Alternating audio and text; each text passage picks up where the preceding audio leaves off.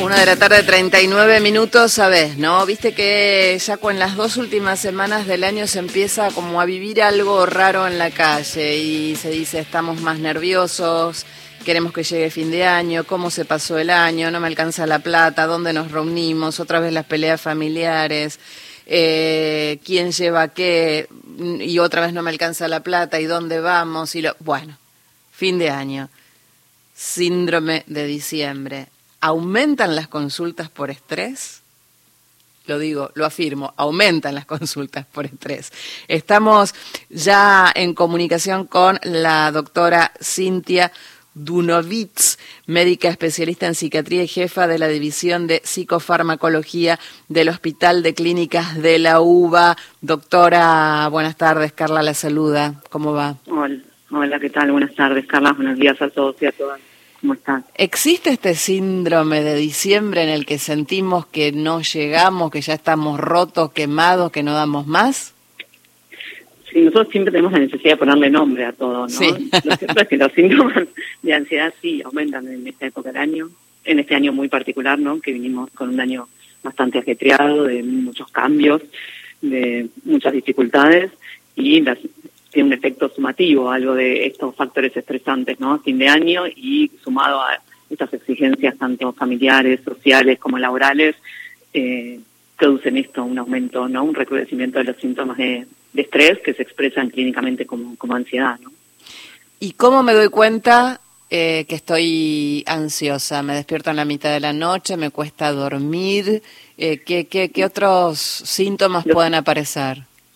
Los síntomas de ansiedad tienen como dos expresiones, una que tiene que ver con las ideas, con ideas de preocupación constante, con estar pensando constantemente alrededor de pensamientos negativos y síntomas y rumiantes, ¿no? Ahí está. Rumiantes, exacto, así los llamamos, cuando el pensamiento es reverberativo, cuando se repite una y otra vez y tiene un contenido principalmente negativo. Y después tenemos síntomas físicos, ¿no? Que tienen que ver con estos síntomas de activación ante una situación de amenaza, que tienen que ver con taquicardia, sudoración, sensación de falta de aire, y sostenido en el tiempo, crónicamente lo que produce son trastornos gastrointestinales, cefalea, contracturas, trastornos del sueño, trastornos de alimentación, etcétera. Bien.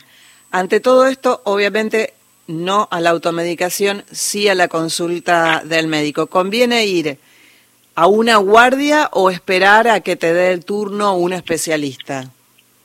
Por supuesto, ante síntomas agudos, ¿no? De sensación de falta de aire, de nerviosismo, sensación de de mordimiento, etcétera, está bueno poder ir a consultar a, una guardia, pero lo importante es más allá del agudo y de la urgencia poder entender esto, eh, el síntoma en su transcurso, ¿no? Y poder consultarlo, eh, hacer un, turno programado en un consultorio y poder tener un seguimiento de estos síntomas, no solo resolver la urgencia, sino poder tener un seguimiento de este abordaje.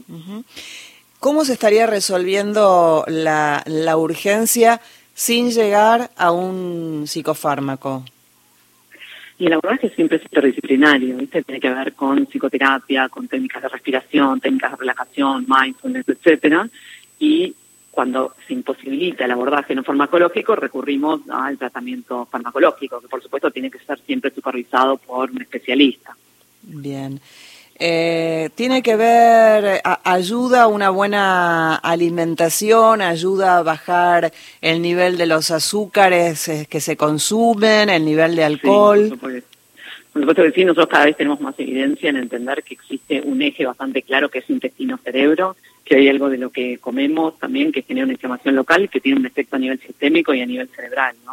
Entonces parte de lo que pasa, nosotros le decimos al intestino el segundo cerebro, ¿no? Entonces parte de lo que pasa a nivel gastrointestinal tiene su repercusión en el cerebro y al revés también, ¿no? Ante situaciones de estrés y ansiedad, por supuesto que aumentan también los síntomas gastrointestinales.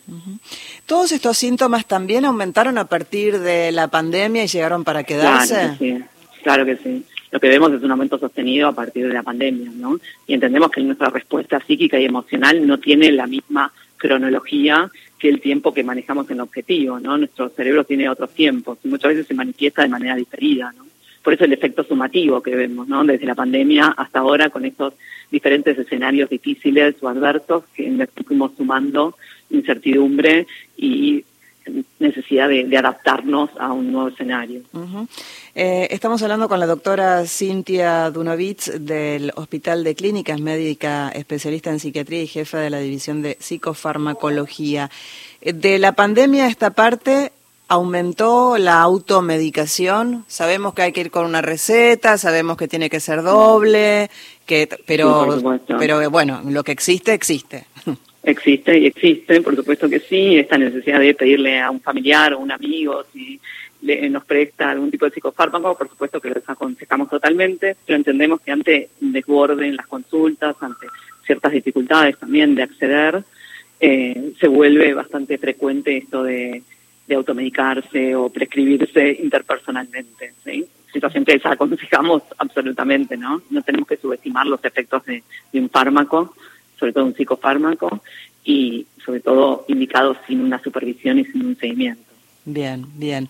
Eh, en los niños y en las niñas también se da esta situación de ansiedad llegado fin de año, tal vez que, eh, que estén más en casa tengan que estar por ahí solos porque los padres trabajan, no hay por ahí una colonia. Eh, el cambio de rutina, la falta de red, estas situaciones en las que vivimos, estas vorágines laborales y de fin de año, por supuesto, que repercuten en los chicos de maneras distintas, ¿no? Que ellos los manifiestan más desde lo conductual, desde los trastornos del sueño, tienen manifestaciones bastante distintas, ¿no? Pero por supuesto que los chicos no son ajenos a los, que a los adultos ni a lo que pasa en la sociedad en general. Lo que pasa es que lo manifiestan muchas veces de manera distinta, ¿no? Más en lo conductual, ¿no? Están, más irritables, más enojados, o con más trastornos del sueño, etcétera. Lo vemos bastante frecuentemente, son los chicos.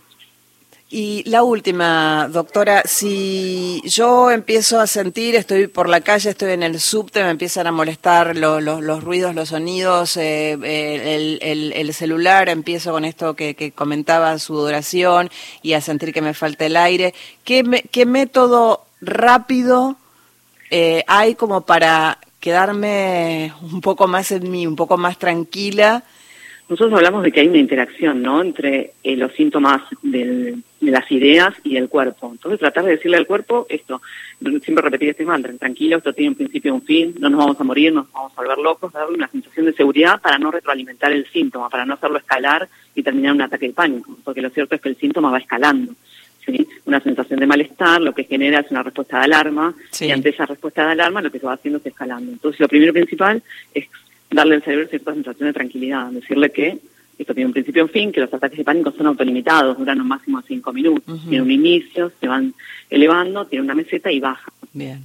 Eso en cuanto a lo cognitivo. Y en cuanto a lo físico es intentar respirar, sobre todo respiración abdominal sostener el aire en la panza, tratar de contar hasta 5 y liberarlo lentamente y técnicas de relajación. Pero también nosotros que decimos al paciente que cada uno tiene sus métodos para relajarse. A algunos les sirve prender la tele, otros obviamente no canal de noticias. No, no, no. Poder salir a caminar, darse una ducha, hablar con un amigo, poder salir de esos pensamientos catastróficos y enfocar la atención en otro estímulo, ¿sí? Por eso cada uno encuentra también su, su protocolo de manejo de crisis, ¿no? Eso también se trabaja en, la terapia y en el tratamiento. Excelente. Doctora, muchísimas gracias. Gracias a ustedes por la invitación. Buen fin de año para todos. Buen fin de año. Era la doctora Cintia Dunovitz, ya sabes, ante cualquier síntoma siempre consulta al médico y no te automediques. Nada de pedirle nada a una amiga que me da, que le devuelvo, no